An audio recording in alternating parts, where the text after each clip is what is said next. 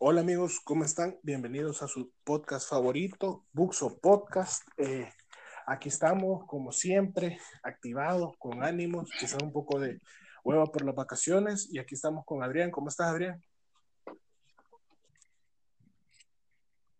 ¿Qué tal a todos? Un gusto estar aquí siempre y bueno, hoy tenemos un capítulo bastante interesante con un invitado especial, así que espero que lo disfruten bien. Rodolfo, no sé si quieres presentar a nuestro invitado. Un compañero de muchas cosas, un, un, gran amigo de verdad y que sobre todo eh, una persona muy capaz, muy inteligente. Eh, con ustedes está el licenciado Cifredo, ¿cómo estás?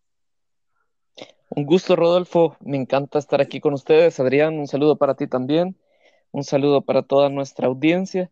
Sabemos que tenemos la oportunidad de podernos dirigir a cada uno de, ellos y de ellas en esta, en esta tarde, en este día.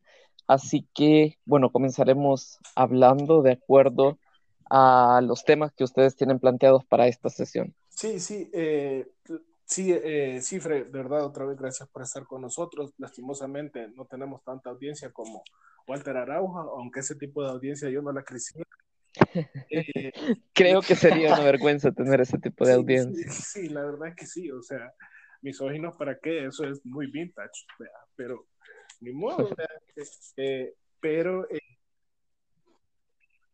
pero el número sí lo decimos, eso no podemos mentir. Sí, pues sí. claro. Entonces, en este capítulo eso sí. vamos a hablar un poco sobre la representación que tienen los políticos en nuestra en nuestra sociedad, o sea, porque muchas veces hemos, eh, hemos visto a lo largo de la historia que muchas veces se ve al político como algo muy, muy lejano, no se ve algo tan cercano al pueblo, y creemos que muchas veces es por la falta de representación real que se tiene de la población salvadoreña. Entonces, eh, ahorita con el licenciado y con Adrián vamos a empezar a platicar sobre unos, en base a unas preguntas. Y eh, empezamos, eh, tú como militante del FMLN, eh, te quiero hacer una pregunta. ¿Qué tanto representan los políticos actuales de las que están en la Asamblea Legislativa o en el órgano ejecutivo a la población que los eligió? ¿Cómo crees que manejamos eso en el país? Ok. De acuerdo a nuestra constitución, y me remito a ella ya que es eh, la máxima legislación de nuestro país, eh, tenemos que nuestro gobierno, siendo republicano, democrático y representativo, se expresa en los diferentes órganos de gobierno por medio de los partidos políticos. Es decir, ellos son los únicos que tienen la posibilidad de representar a las diferentes formas de pensar, a las diferentes visiones que existen dentro de nuestro país y que son la única forma de acceder al poder. Ahora, habría que preguntarnos quizá qué entendemos por representatividad o qué entendemos por esa forma de ejercer el, poder público. A mí me suena sumamente eh, interesante entender que a partir de, si no estoy mal, de la elección anterior, pudieron presentarse eh, candidaturas independientes. es decir, aquellas personas que no se sienten representadas por un partido político o por una ideología política determinada, eh, deciden lanzar sus candidaturas a título personal. Entonces, ¿me entendés? Por ahí va la cuestión. ¿Cómo yo, bueno, yo te puedo hablar de mi experiencia, porque como tal como tú ya lo mencionaste, eh, yo soy militante del FMLN, en este momento no estoy hablando en calidad de representante del partido de ninguna manera, ya que yo no, no soy figura de autoridad dentro del mismo, sino desde la experiencia y desde lo poco que, yo he conocido. Entonces, eh, esta representatividad que se necesita alcanzar en nuestro país o ese, ¿cómo te explico? Esa simpatía que debemos generar para poder presentar propuestas que sean verdaderamente eh, reales y con las cuales las personas se sientan identificadas, eh, resulta sumamente difícil, fíjate. Difícil en el sentido, sí, es bastante complicado, ya que generalmente son las bases de los partidos políticos quienes escogen a sus candidatos y candidatas a, a elección popular. Es decir, Afortunadamente, desde una modificación que se hizo eh, en la ley, ellos primero deben pasar por un proceso, un filtro, por así decirlo, interno, en el cual las bases, las bases deciden. Antiguamente, y hay que decirlo, hay que reconocerlo, existía eh, una forma diferente de escoger a las candidaturas, porque las direcciones, o como popularmente o mal, de mal manera se conocen, las cúpulas de los partidos, eran quienes decidían quiénes iban a ser sus candidatos y candidatas. Y generalmente eran eh, las personas que estaban en cargo de posición eh, de liderazgo dentro de los partidos. Para el caso de que es el cual yo conozco a la perfección y puedo, puedo dar fe de ello, en el caso del FMLN, en esta, en esta ocasión, ninguno de sus candidatos, ninguno y ninguna de sus candidatas eh, son personas que se encuentran dentro de la dirección del partido porque la nueva dirección del partido tomó la decisión de, hacerlo de esta manera, de que ninguna persona que forme parte de la comisión política, a excepción de la compañera Nidia Díaz, que en este momento es jefa de fracción, eh, han presentado una, candidatura. Entonces, de esta forma, eh, como te decía, son las, son las bases las que deben decidir, que deben tener una relación directa con las personas que deben ser eh, candidatas a elección popular. Sí, sí, eh, Adrián, no sé si querés comentar algo ahorita. Sí, de hecho, yo quiero preguntar una cosa y creo que reforzaría todo este punto que está dando Cifre, pues te quisiera preguntar, o sea, ¿cómo ves tú el panorama de cara a los partidos políticos actualmente en el país? no solo para el Frente Farabundo Martí, sino que para los demás, véase Arena, Nuestro Tiempo, eh, Nuevas Ideas, porque creo que hay que también como reconocer eh, distintos factores y problemas que puedan como influir en las elecciones de cara del 2021.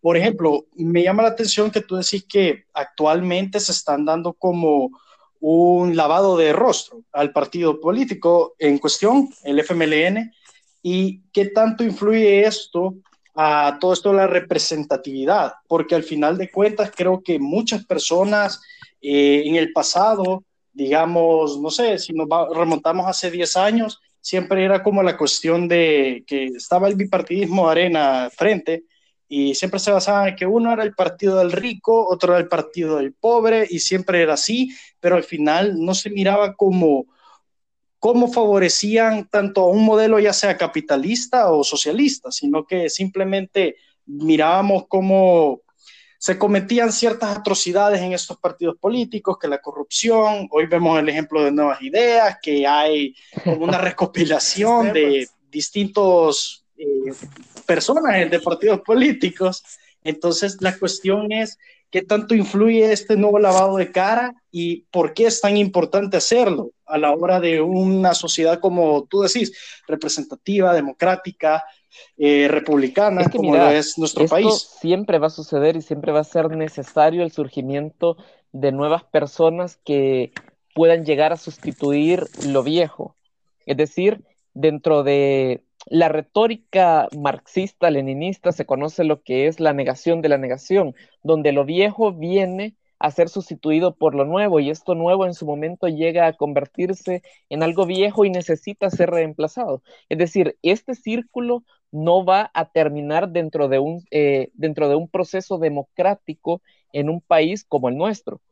¿Por qué? Porque en la medida en que los partidos políticos tengan la capacidad de actualizarse y tengan la capacidad de renovarse, será también la capacidad que tendrán para poder sobrevivir. ¿Qué es lo que ha venido sucediendo? Y hay que hablarlo muy honestamente.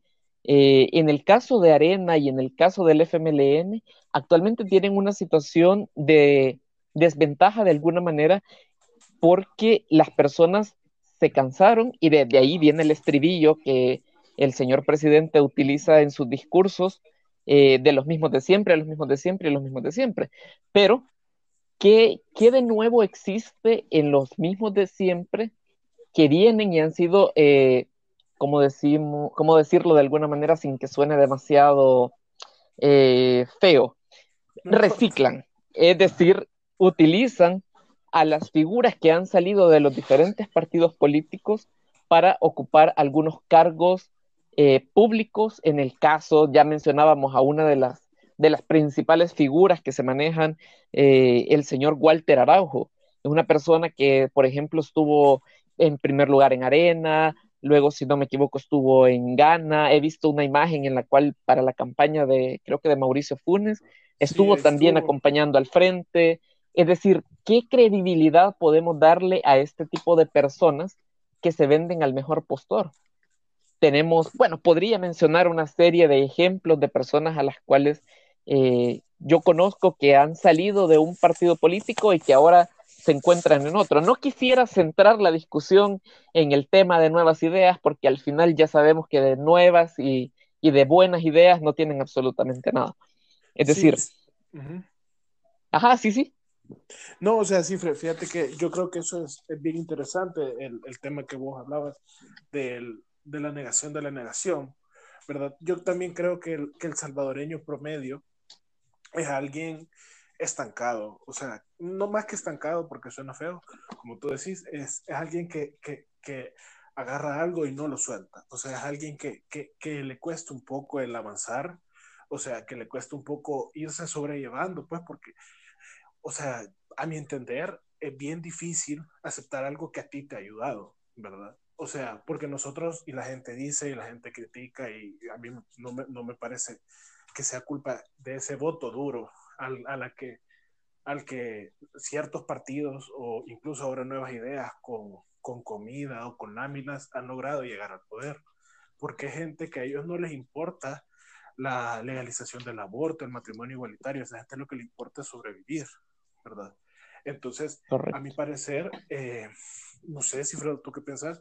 Porque para mí es complicado y yo soy de alguien que, que piensa que como país necesitamos sentarnos todos, todos como país, si se puede como en Grecia, todos, en la antigua Grecia, todos sentarnos y saber qué rumbo vamos a tomar como país, porque yo veo que en otros países, que quizás, no sé, no, yo no te puedo hablar de qué tanta es la representación real que siente la gente, pero no con cada cambio de gobierno empezar de cero.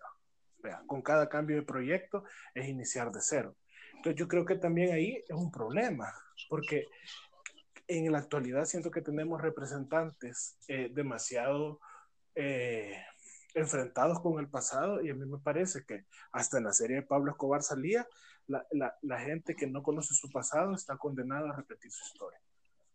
Entonces, siento yo que, por ejemplo, ahorita estamos en un romance con la Fuerza Armada bien paloma, bien yuca, o sea, o sea, entonces a mí esas son cosas que me preocupan.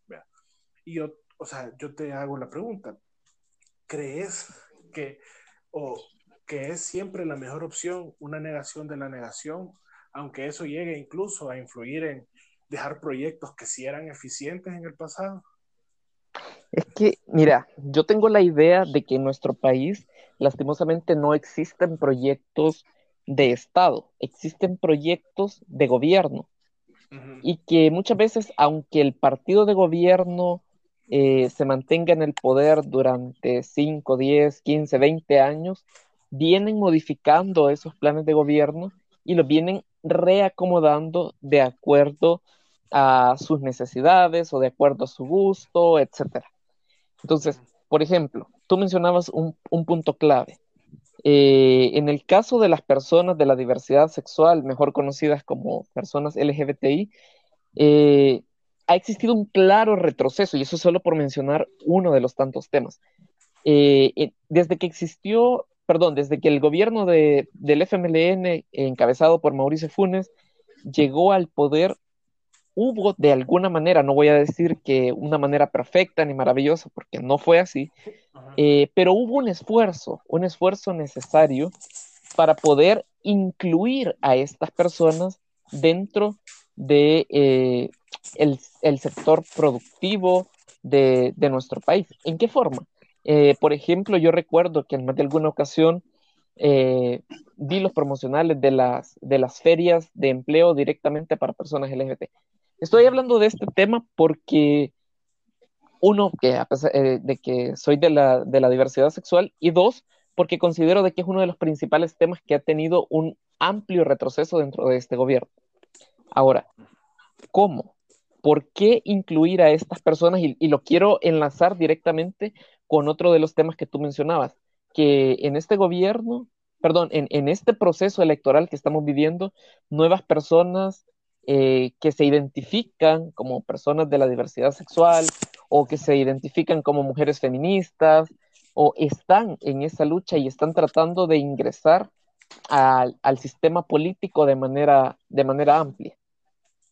Simple y sencillamente porque de acuerdo a nuestra constitución, en su artículo 3, todas las personas somos iguales ante la ley. El problema es que unas personas son más iguales que otras.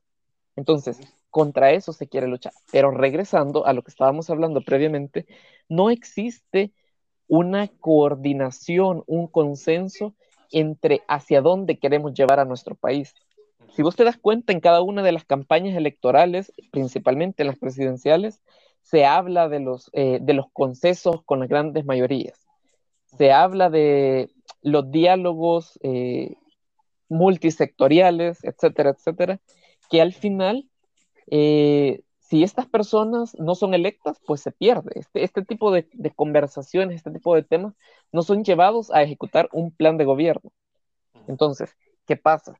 Las ideas, las nuevas, y perdón la referencia, eh, las buenas ideas que, que, realmente existen o que nacen dentro del consenso de la sociedad no son consideradas, no son tomadas en cuenta por quienes muchas veces llegan al, al poder, espe especialmente en el Ejecutivo, y deciden desecharlas. ¿Por qué? Porque no les es favorable, porque dicen, no, esto si no lo hago yo, entonces no es bueno. Si, si lo hace mi adversario político, entonces lo desecho porque no le puedo dar crédito. Ese es una, un pensamiento estúpido un pensamiento eh, retrógrado que pienso yo que deberíamos de irlo superando de una vez por todas. Es decir, yo me considero una persona de izquierda. Sin embargo, yo tengo amigos eh, en Arena, tengo amigos en Ghana, tengo amigos en Nuevas Ideas incluso. Que no comparto su visión, eso no quiere decir que yo no los respete de alguna manera. Sí. Mientras no me falten el respeto, ¿me entendés? Entonces... Sí, de hecho, no, no sé, no, y perdón que te interrumpa, porque, ajá, pero lo que quisiera dar a entender, o sea, con esto es también, por ejemplo, vaya, si tú te fijas, Rodolfo y yo somos amigos, nos entendemos a la perfección, pero él tiene una ideología diferente a la mía. Quizás él es más parecida a la tuya, más a lo, digamos, orientado a eso de un progresismo en la sociedad, un poco más de avance. Quizás la mía, no voy a mentir, es un poco más conservadora. Sin embargo, yo te quiero preguntar esto y aprovechando que tú estás en la militancia de, bueno, en militancia, en, en el FMLN, o sea, en el partido, yo te quisiera preguntar, no sé si sentís tú que, digamos, ha habido problemas a la hora en que los partidos políticos no representan sus ideales. Digamos, por darte un ejemplo, tú en la teoría ves que, por ejemplo, Arena se basa en que es un partido ultranacionalista, patriota que todo esto, y mientras el FMLN anteriormente se basaba en que ellos, bueno, ellos siempre han tenido esa ideología marxista, ¿no? Entonces, nunca hemos visto como un progreso o nunca hemos visto quizás esos avances a la hora de, digamos, la ideología de arena en sus gobiernos, de hecho, hasta si bien se privatizó todo, pudimos ver que hasta se dolarizó el país y cómo puede ser un país que, que un partido disque nacionalista venir y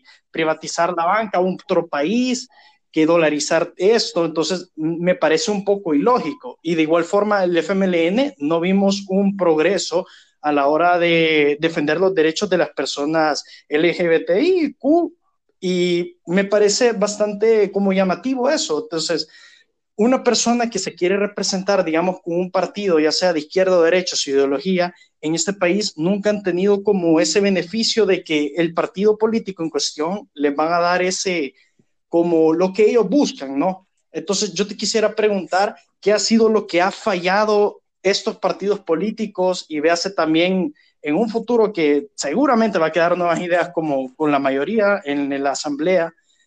¿Cuál es okay. la falla que estamos Mira, teniendo? De vista, uno de los principales errores que han cometido los partidos políticos al momento de ejercer el poder, ya sea dentro de la Asamblea Legislativa, dentro del Ejecutivo, eh, incluso en las municipales, es que muchas veces suelen distanciarse de sus discursos o de su campaña al momento de ejercer el poder. ¿Sabes por qué? Yo creo que esta es una cuestión un tanto natural porque no únicamente sucede en el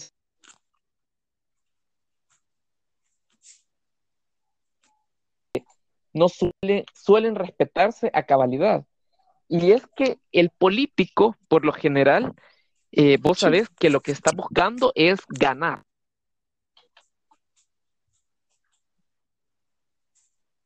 Eh, sí, problema ahí.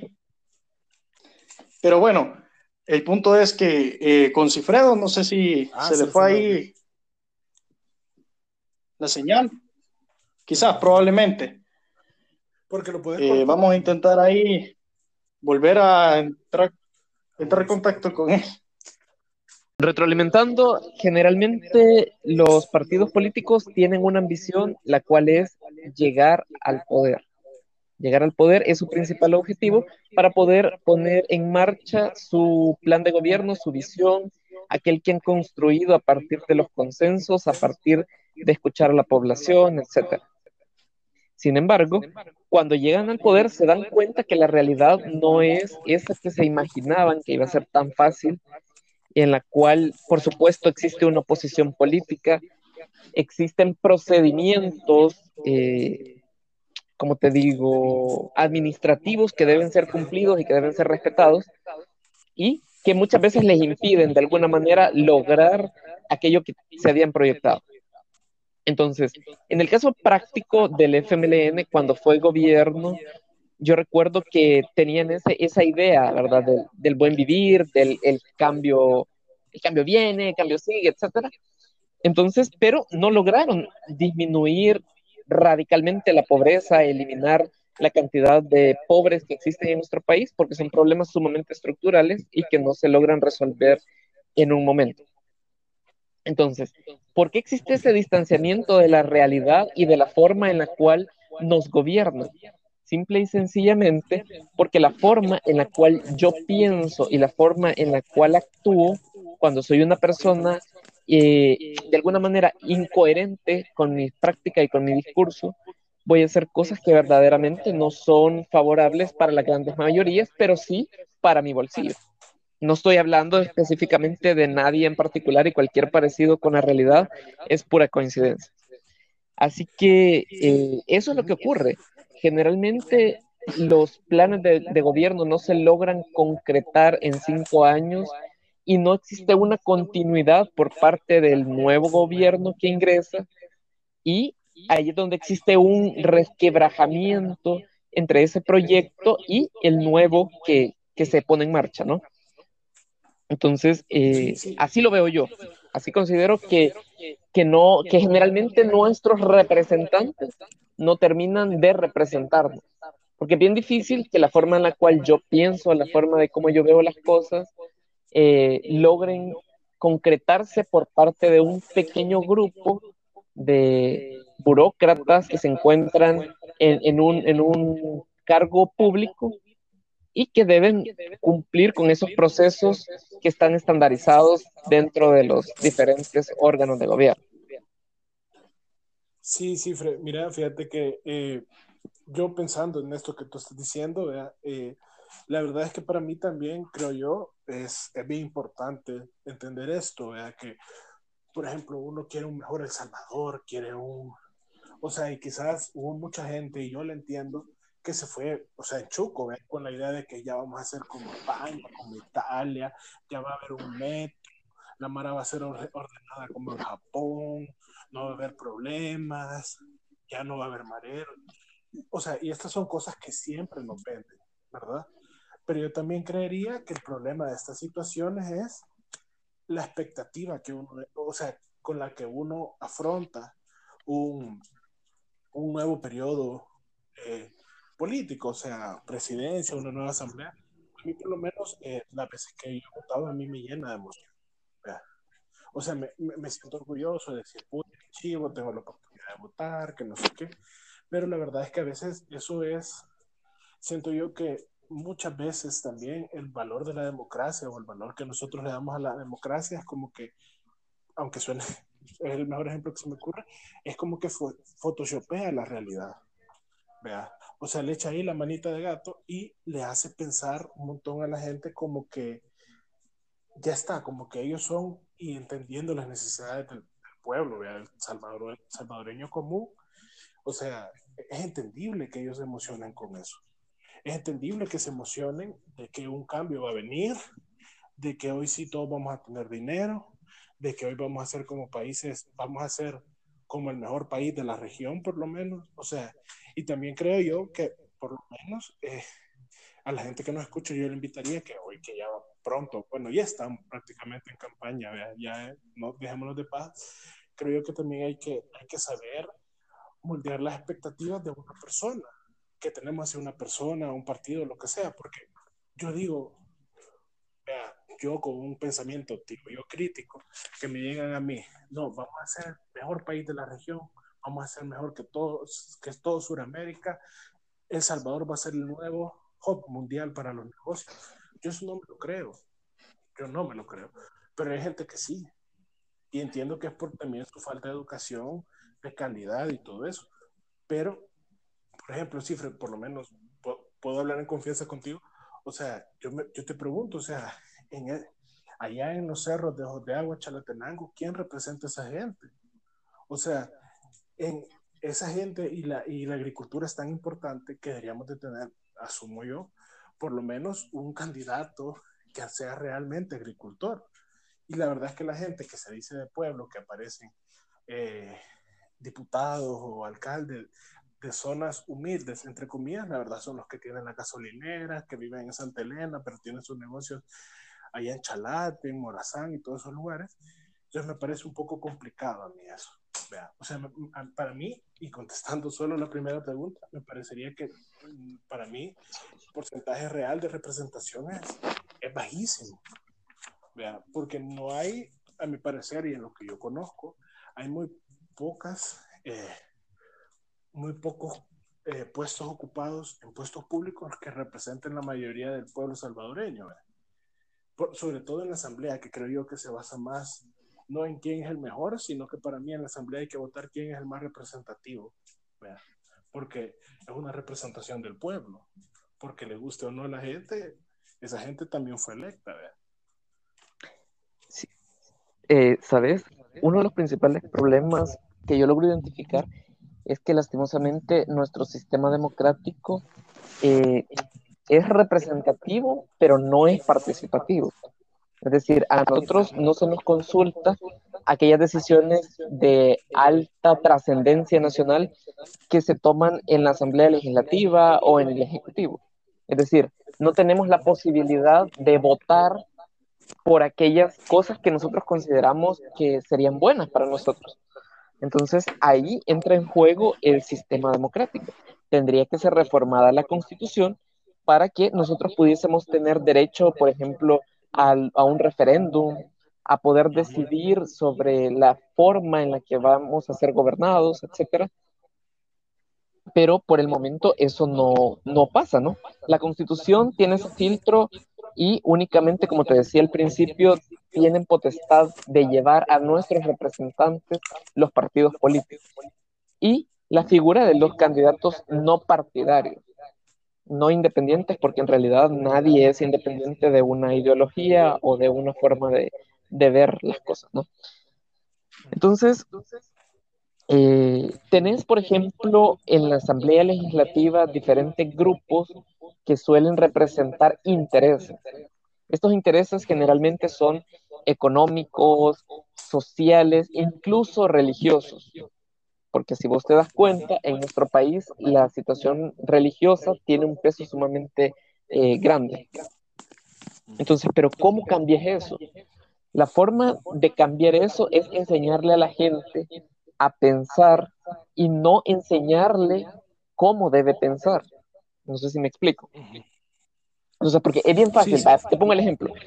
Vos tenés un niño de 5 años y él te dice, papi, mira, eh, me puedo ir a comprar un sorbete de chocolate, pero a vos no te gusta el chocolate, entonces vos le vas y le decís, no, mira, te voy a comprar uno de, vainilla. Entonces, y el bichito, como lo que él quería era un sorbete, eh, se felidea con su sorbete. Entonces, de esa forma nos han enseñado a nosotros también a pensar. Es un sistema verdaderamente paternalista en la cual nosotros vemos a nuestras autoridades como aquellos que nos van a resolver todos nuestros problemas, pero no ponemos parte. Es decir, nos quejamos de, de las malas acciones que se toman en la Asamblea Legislativa o que toma el gobierno, pero nosotros a la hora de conducir, vos lo ves, vas manejando y viene un fulano y se te mete, no, no te pone día, no te pide permiso, es decir, van a la. ¿Cómo no te vas a quejar de nuestros representantes? Yo siempre digo que los que tenemos verdaderamente son los que nos representan. Todo pueblo tiene a quien, a quien se merece, dice un refrán por ahí. Entonces, eh, si nosotros somos vulgares, si nosotros no leemos, si nosotros somos vivianes que nos gusta saltarnos las filas en el banco o en el súper, en donde sea, ¿cómo esperamos que nuestros gobernantes sean diferentes?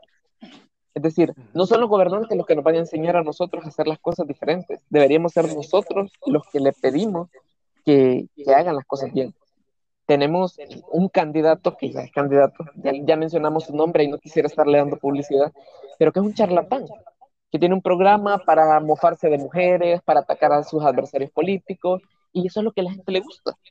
Lastimosamente, es así. Entre más vulgar, entre más corriente seas, más la gente se identifica. Y no estoy diciendo que la gente necesariamente sea corriente, sino que es con lo que están acostumbrados a vivir. ¿Me entendés? Entonces, venimos y votamos por este tipo de personas. Y luego, cuando están en un cargo público, queremos que actúen diferente. Y venimos y nos la pintamos de pulcros y decimos, ay, no, ¿cómo pueden estar actuando de esta forma y de esto y lo otro? Cuando nosotros en nuestra vida práctica hacemos exactamente lo mismo y peor.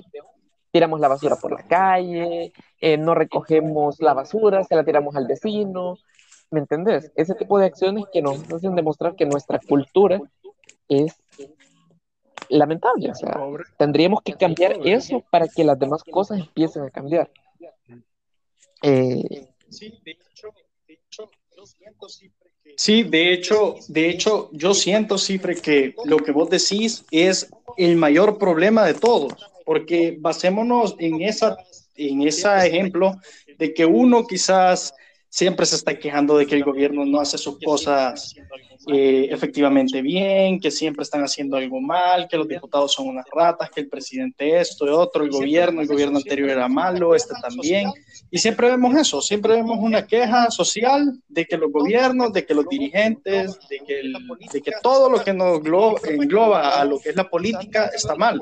Y perfecto, no, quizás no están a la altura, sin embargo, y es lo que nos merecemos, porque al final nosotros no hacemos nada para que esto mejore. Y en la vida cotidiana vemos a bastantes personas que, como vos decís, o sea, quizás quieren que un lugar esté bien bonito, que esté limpio y todo, pero botan la basura entonces en la calle. Y yo me pongo a pensar, ¿cómo es eso posible? O, por ejemplo, la vez que en el capítulo anterior yo le daba un ejemplo a Rodolfo de que cuando repararon la carretera esta de los chorros, eh, quedó súper chiva, la verdad, o sea, estaba bien, tenía sus reflectores como azulitos, parecía como que ibas a una pista de aterrizaje, la verdad, estaba muy bonita, de verdad. Y te lo juro que duraron a lo, a lo mucho tres meses esos reflectores. Y yo entiendo la necesidad de las personas, pero después no podemos venir y quejarnos que el gobierno hace algo mal si nosotros atentamos contra bienes del Estado, siento yo. Entonces, creo que ahí también viene la cuestión de, ok, quizás los políticos no son los mejores, pero lo mejor es lo que se merece Correcto, en general. Es, una cuestión de ciudadanía. Por ejemplo, yo recuerdo cuando recién se había inaugurado el Parque Cuscatlán, que más de alguno de nosotros hemos ido, y uy, es un parque verdaderamente bonito, podés eh, pasártela bien y todo esto y lo otro. Pero como a las dos semanas, si mal no recuerdo, estaban anunciando de que ya se habían robado los grifos, de que ya habían maltratado las plantas. Es decir, queremos tener cosas buenas, pero no las cuidamos. Queremos tener cosas buenas, pero no propiciamos que esas cosas eh, sean duraderas para todos y todas porque no tenemos esa cultura, o sea, pensamos solamente en nosotros mismos y no pensamos en las nuevas generaciones, no pensamos en, la otra persona, ni siquiera somos capaces de entender la situación por la que están viviendo. Si vos te das cuenta, entras, entras a Twitter, es, es, una disputa entre quién es el más vergón de todo el mundo. o sea, entre más vergón vos te creas, mejores posibilidades de ser respaldado y de ser apoyado por la población tenés. En el fondo, no es tanto una cuestión de ideologías, no es tanto una cuestión de qué proyectos vos estás presentando, que si son buenos, novedosos eh, para la población. En realidad, lo que viene a determinar quiénes son nuestros funcionarios y funcionarias es ese, ese clic que son capaces de generar con las demás personas. Entonces, he visto, por ejemplo, en el caso de la diputada Cristina Cornejo, cómo se han mofado muchas personas de, la forma en la que ella se ha expresado, en la que ella ha, ha desmentido al gobierno, en la cual ella claramente con argumentos, con datos reales, con evidencia, está diciendo, no, miren, ustedes nos están mintiendo y nos están mintiendo descaradamente. Entonces vienen y empiezan a burlarse, empiezan a generar violencia eh, simbólica contra ella, empiezan a atacarla, etcétera, etcétera. Pero eso es lo que sucede. Tenés, por ejemplo, el caso de, que se hizo viral recientemente en San Miguel, de una señora que también sufrió violencia por parte de su esposo, por parte del amante de su esposo, y al final quien quedó en ridículo o a quien hicimos quedar en ridículo fue ella, cuando la menos culpable de todo lo que había sucedido en realidad era ella. ¿Me entendés? Es decir, somos una sociedad sumamente hipócrita, sumamente doble moralista, que somos capaces de señalar los errores del otro, pero cuidadito y me señalen los míos. ¿Me entendés? Eh, tenemos en, el, Estado, por ejemplo, eh, tenemos un gobierno que hablaba de, ¿cómo se llama? Eh, se me ha escapado el, término en este momento, de tener familiares, de nepotismo, gracias, de, tener familiares en el, en el, en el gobierno y tienen a toda la familia de sus, de sus ministros, de sus viceministros, cruzándose entre sí, entre las diferentes carteras del Estado.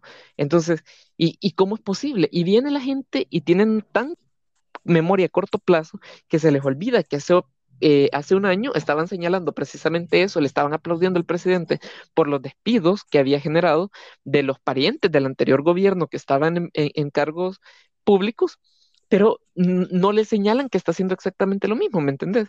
Es un doble estándar, es descarado, descarado realmente. Y eso sucede tanto en la derecha como en la izquierda. Es decir, eh, yo te señalo a vos por lo que vos estás haciendo, pero insisto, a mí no me puedes tocar porque yo tengo la libertad de hacer lo que a mí se me da la gana. ¿Me entendés? Entonces pienso que una de las formas que podríamos corregir el rumbo del país desde las pequeñas acciones sería este. ¿Me entendés? No es tanto las figuras que se presentan a, las diferentes candidaturas.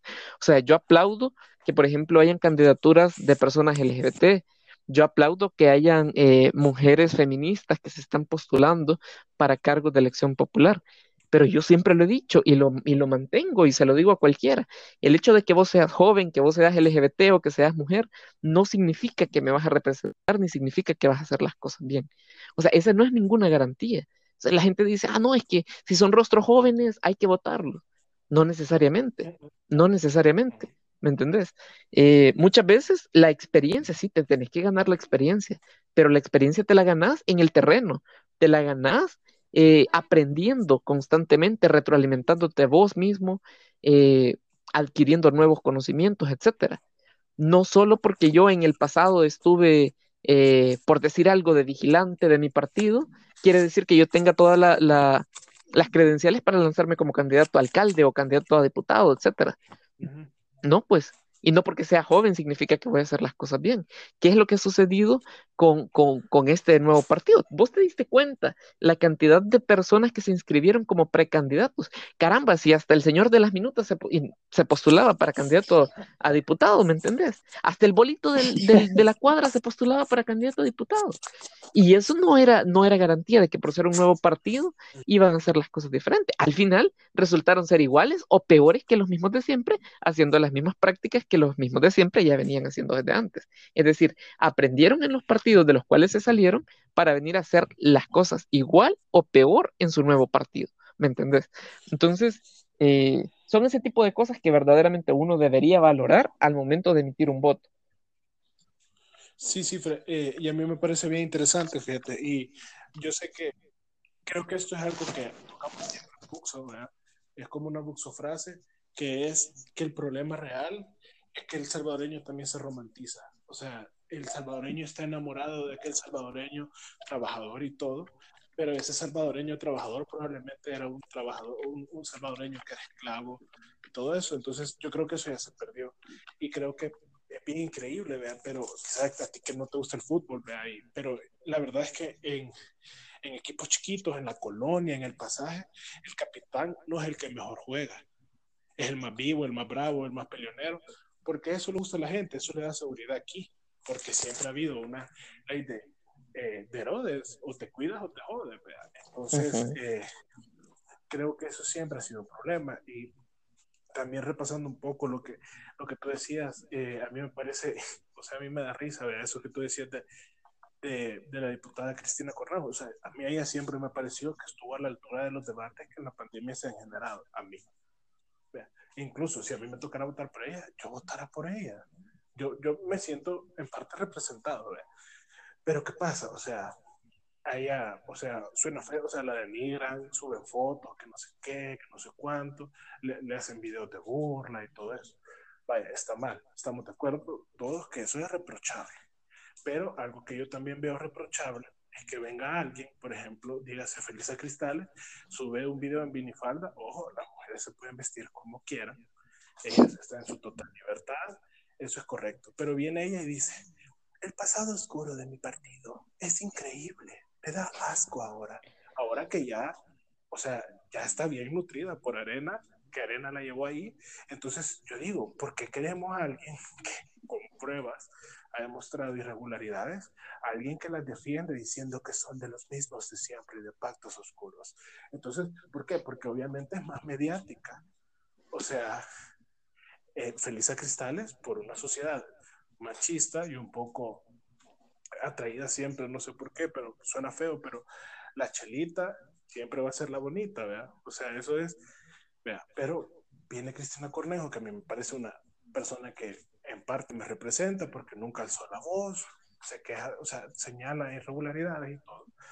Y esto lo hemos hablado siempre. Yo siempre he dicho que ella me pareció, me parece una muy buena diputada, pero nosotros no queremos eso, porque es incómodo.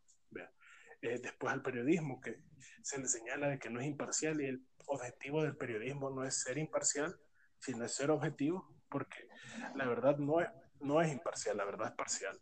Porque señala a unos y exalta a otros. Así es, así funciona, la verdad. Vea cifra. Y, y después de este como debate y plática, ya para ir cerrando un poco, vea, porque quizás para Buxo nos hemos alargado un poco, pero creo que vale totalmente la pena alargarse en este tema.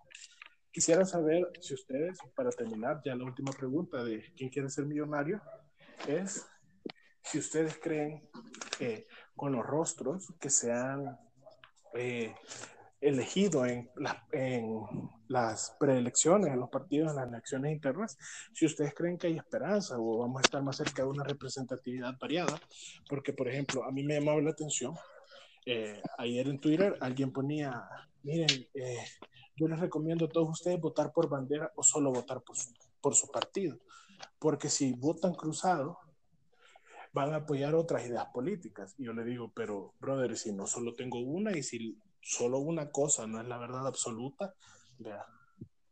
Entonces, y aunque suene feo para mí, ningún, o sea, no hay nada que sea o blanco o negro, siempre la vida es más de grises. Entonces, no sé qué ustedes piensan, si este como estos rostros nuevos, este refresh que le hemos dado un poco, o le han dado los partidos a, a, sus candidaturas, se va a terminar de ver en las elecciones de febrero, ¿vea? en la supuesta operación 2021. No sé qué piensan ustedes, no sé si empezamos ahora con Adrián. Sí, bueno, eh, yo les voy a ser sincero, la verdad es que yo cuando voté por primera vez, es decir, en el año 2018, eh, bueno, yo voté por rostro, ¿verdad? Entonces, en ese entonces, yo voté por los candidatos que a mí me representaban mejor, que yo sentía que pues podían garantizar mejor mis intereses a la hora de legislar en la asamblea. Entonces, te soy honesto, la verdad es que hay algunos, y me da asco decir esto, pero, o sea, soy, soy transparente, la verdad, y voy a ser honesto. Uno de ellos fue Gustavo Escalante y me dan ganas de matarme, la verdad porque la verdad es que no me representó nada. Eh, yo pensé que era un rostro nuevo que podía garantizar algo y la verdad es que nada que ver. Es más, grabó un video ridículo diciendo que arena no sé qué, pero resulta que anteriormente cuando estaba en sabía de este pasado que tenía arena. Una cosa estúpida totalmente. Entonces, yo lo que quiero dar a entender es que no sé, pero honestamente no he visto todavía o no me animo a quizás pensar en qué candidato puede representarme a mí o qué candidato quizás pueda tener unos ideales que pues a mí me gustan, a mí me gustan porque hay bastantes cosas que a mí me pueden gustar, como bien dice Rodolfo, la vida no es de blanco y negro, sino que más una escala de grises, ¿verdad?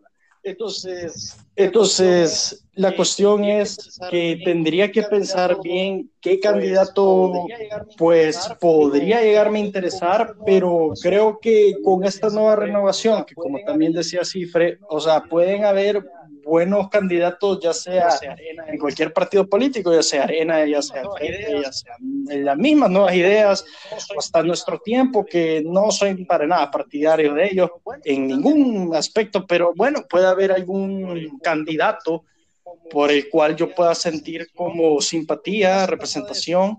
Yo creo que más se trata de eso, más que del partido político es de la persona, porque al final lo que vimos eh, en este último tiempo con todo este surgimiento de nuevas ideas es que hay personas que se están saliendo de sus partidos políticos, sobre todo en Arena, que como vemos el ejemplo de la Felisa Cristales, de Milena Mayorga, todos están saliendo porque pues ese barco ya no funciona y mejor el nuevo, ¿verdad? el que por todos van a votar y que Operación 2021 Walter Araujo. Entonces, eso es lo que pienso yo, que al final de cuentas tenemos que ver, siento yo que es por el rostro, siento yo que es lo más indicado porque en los distintos partidos políticos siempre va a haber algo bueno. Eso es mi punto de vista. y comentarnos ya para cerrar. Ok, de manera muy, muy, muy, muy breve. Eh, si vos te vas, por ejemplo, a los datos de los rostros de los partidos fuertes anteriormente, en este caso Arena FMLN, yo me di a la tarea de investigar quiénes eran los candidatos que verdaderamente eran nuevos. Dentro de Arena me encontré con 14, 14 personas mm. que, que, no, son, no se han que no se han reelegido, que no estaban dentro del Parlacen, etcétera. 14. Dentro del FMLN, por el otro lado, hay 18 personas, 18 personas de 24 que van de candidatos a, diputados y diputadas que, que, no, que no habían estado pues dentro del, marco político. Entonces, los otros partidos habría que valorarlos. Es decir, cada persona se encuentra en total libertad de decidir. Eso no lo voy a decir yo, no lo vas a decir tú. Si deben votar por la bandera o deben votar por los rostros. Porque tienen eh, eh, tienen el derecho de, hacerlo de, la forma en que mejor les parezca, ¿no? Entonces, eh, ya de eso podemos hablarlo posteriormente, eh, las diferentes formas de votar, de si lo vas a hacer por bandera, si lo vas a hacer por la de voto preferencial por en, lista abierta o si vas a cruzar tu voto, de eso creo que podemos hablar eh, posteriormente.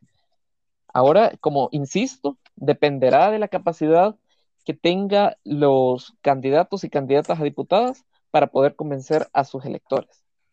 Es decir, hay personas de los diferentes partidos políticos que no son a los que tradicionalmente yo he votado, siempre he votado por el FMLN y hasta el momento considero que lo voy a seguir haciendo, eh, que de alguna manera sus planteamientos o su forma de venderse, porque acuérdate que esto es como, como una lotería en la cual eh, te, están dando el, mejor, se están pidiendo el mejor postor y algunos eh, cuyos discursos parecen de alguna manera atractiva, ¿no? Entonces, pero votar de manera consciente, de manera eh, informada, creo que es la mejor forma hasta el momento de poder tener las mejores propuestas. A mí realmente, al igual que ustedes, no me gustaría tener una asamblea legislativa dominada por un solo partido político, independientemente que fuese el partido que se encontrara, eh, aún si fuese el FMLN el que estuviera en el poder, no me gustaría ver una mayoría absoluta. ¿Por qué? Porque eso es contraproducente para la democracia, es contraproducente para la institucionalidad del Estado y es contraproducente incluso para la misma población. ¿Por qué? Porque un mismo partido, una misma forma de, ver las cosas no van a estar decidiendo sobre aquellos puntos que son vitales para el resto de la población. Entonces debemos eh, hacerlo de forma muy, muy, muy consciente, muy responsable. Eh, y en la medida de lo posible de no votar por aquellos que van en contra de nuestros intereses o que simplemente van a venir y decir, sí, señor presidente, como usted ordene, porque no. Entonces, eh, quizás con eso iría cerrando. Sí, eh, gracias, Cifra, y también gracias a todos. Eh, disculpamos que ahí en medio un, un pequeño problema, ¿verdad? con, con la grabación, pero no queríamos desperdiciar esta gran charla, de verdad, estuvo muy entretenido. Gracias a todos. Recuerden seguirnos en Instagram como Buxo Podcast. También, eh, si tienen dudas, tienen ideas o quisieran, eh, incluso si quisieran salir aquí con nosotros o tienen propuestas de temas, eh, nos pueden escribir en Instagram o también a nuestro correo que es buxocontacto.gmail.com y con eso nos despedimos. Mucha, otra vez, muchas gracias, Cifre, y nos agradecemos a todos por estarnos escuchando. Hasta luego.